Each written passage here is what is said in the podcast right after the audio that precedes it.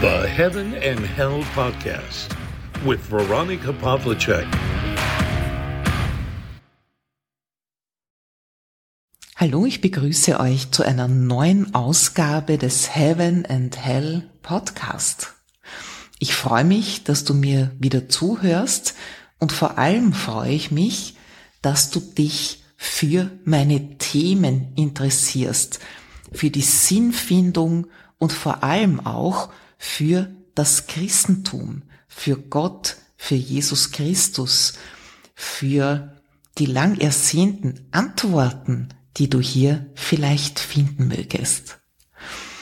Die heutige Episode heißt Gerechte. Da geht es darum, ja, um die Gerechtigkeit, aber auch um die Ungerechtigkeit. Ich weiß nicht, wie es dir geht, also ich habe mich in meinem Leben schon sehr, sehr oft ungerecht behandelt gefühlt. Ja, jemand hat dir Unrecht getan, jemand hat behauptet, dass du etwas gemacht hast, was du gar nicht getan hast. Und in der Bibel kommt das auch sehr prominent vor, im ersten Buch Mose, ja, im Buch Genesis 18. Und ich möchte dir jetzt hier eine doch etwas längere Stelle vorlesen, weil ich die für sehr bedeutend halte. Genesis 18, 22 bis 32. Abraham aber stand noch immer vor dem Herrn.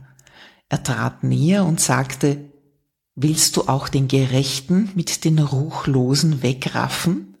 Vielleicht gibt es 50 Gerechte in der Stadt. Willst du auch sie wegraffen und nicht doch dem Ort vergeben wegen der 50 Gerechten dort? Das kannst du doch nicht tun, die Gerechten zusammen mit den Ruchlosen umbringen. Dann ginge es ja jedem Gerechten genauso wie dem Ruchlosen. Das kannst du doch nicht tun. Sollte sich der Richter über die ganze Erde nicht an das Recht halten? Da sprach der Herr, wenn ich in Sodom in der Stadt 50 Gerechte finde, werde ich ihretwegen dem ganzen Ort vergeben. Abraham antwortete und sprach, ich habe es nun einmal unternommen, mit meinem Herrn zu reden, obwohl ich Staub und Asche bin. Vielleicht fehlen an den fünfzig Gerechten fünf. Wirst du wegen der fünf die ganze Stadt vernichten? Nein, sagte er, ich werde sie nicht vernichten, wenn ich dort 45 finde. Er fuhr fort, zu ihm zu reden, vielleicht finden sich dort nur 40. Da sprach er, ich werde es der 40 wegen nicht tun. Und weiter sagte er, mein Herr zürne nicht, wenn ich weiterrede, vielleicht finden sich dort nur 30. Er entgegnete, ich werde es nicht tun, wenn ich dort 30 finde. Darauf sagte er, ich habe es nun einmal unternommen, mit meinem Herrn zu reden, vielleicht finden sich dort nur zwanzig. Er antwortete, ich werde sie um der zwanzig willen nicht vernichten. Und nochmals sagte er, mein Herr zürne nicht, wenn ich nur noch einmal das Wort ergreife. Vielleicht finden sich dort nur zehn. Und wiederum sprach er, ich werde sie um der Zehn willen nicht vernichten. Es geht dabei um die Vernichtung des in Sünde gefallenen Sodom und Gomorra. Abraham verhandelt mit Gott, die Stadt zu verschonen, denn es wird dort nicht nur böse Menschen geben, sondern eben auch Gerechte. Wie geht die Geschichte weiter? Letztendlich fand sich nur ein einziger Gerechter namens Lot und dieser Mann wurde samt Familie durch Gottes Gnade gerettet und konnte fliehen. Schwefel und Feuer sind über Sodom und Gomorra niedergegangen. Lots Ehefrau hat zurückgeblickt, sie konnte nicht anders und ist dafür auch nochmal bestraft worden und zur Salzsäule erstarrt. Ich möchte, ja, mit diesem Wort, über das man sehr, sehr lange nachdenken kann, heute über dieses Thema Gerechtigkeit sprechen. Und die schlimme Wahrheit ist, es gibt niemanden, der ohne Sünde ist auf dieser Welt.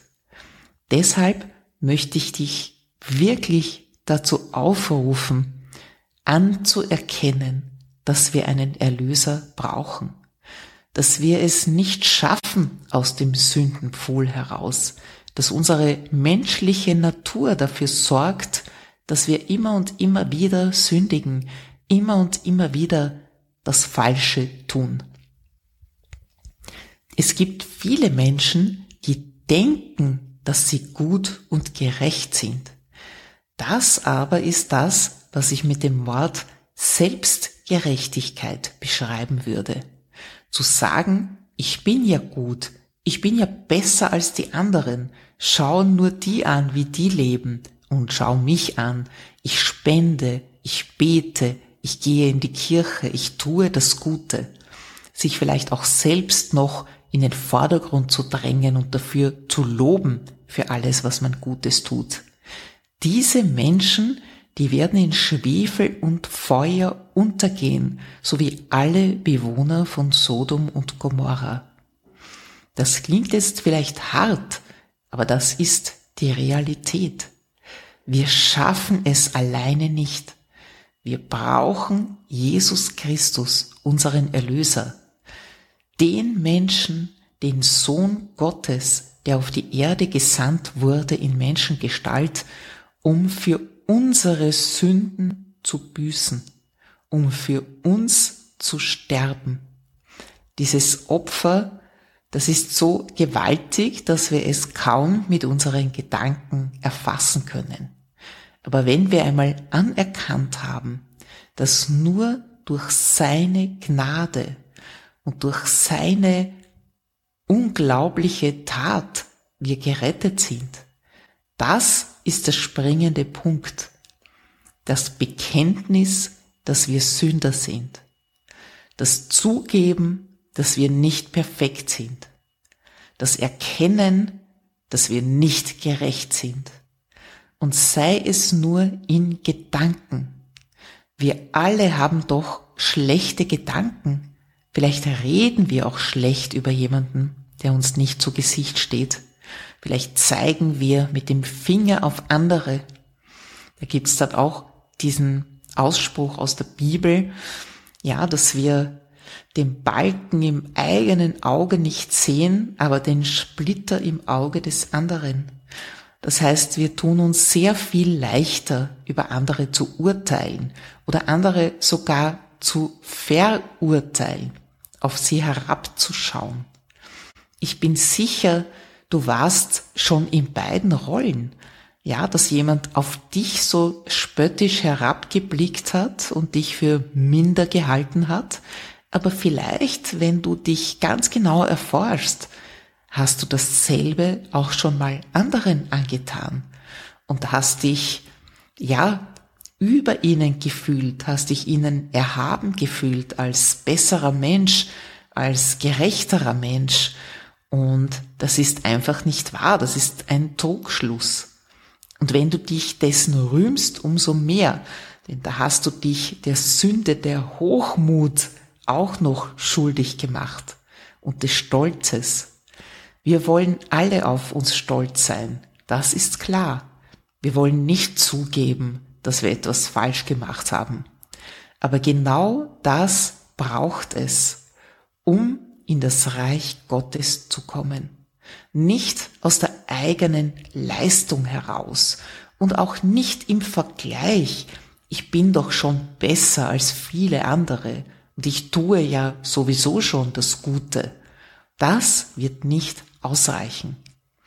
Der Weg führt über das Kreuz. Das bleibt uns nicht erspart. Und dieses Zugeben, dass wir Sünder sind, dieses Bekennen der eigenen Schuld, das kann etwas sehr, sehr Schmerzhaftes sein. Ein seelischer Kreuzweg. Aber den müssen wir beschreiten. Da führt kein Weg daran vorbei. Wir können uns nicht freikaufen. In früherer Zeit gab es den Ablasshandel, dass man sich, ja, die Vergebung der Schuld erkaufen konnte. Alles ist dem Menschen lieber, als zuzugeben, dass er ein Sünder ist.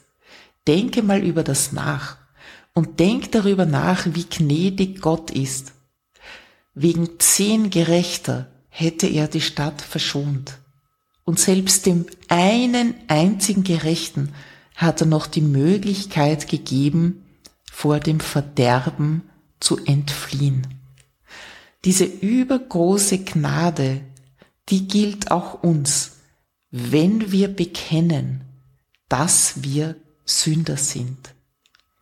Das hört niemand gerne, aussprechen tun wir es noch weniger gerne, aber das ist der Weg, der zur Erlösung und zum ewigen Leben und in die ewige Freude führt, dass wir in Gottes Reich nach dem Ende unseres irdischen Lebens Platz nehmen dürfen und aufgenommen werden.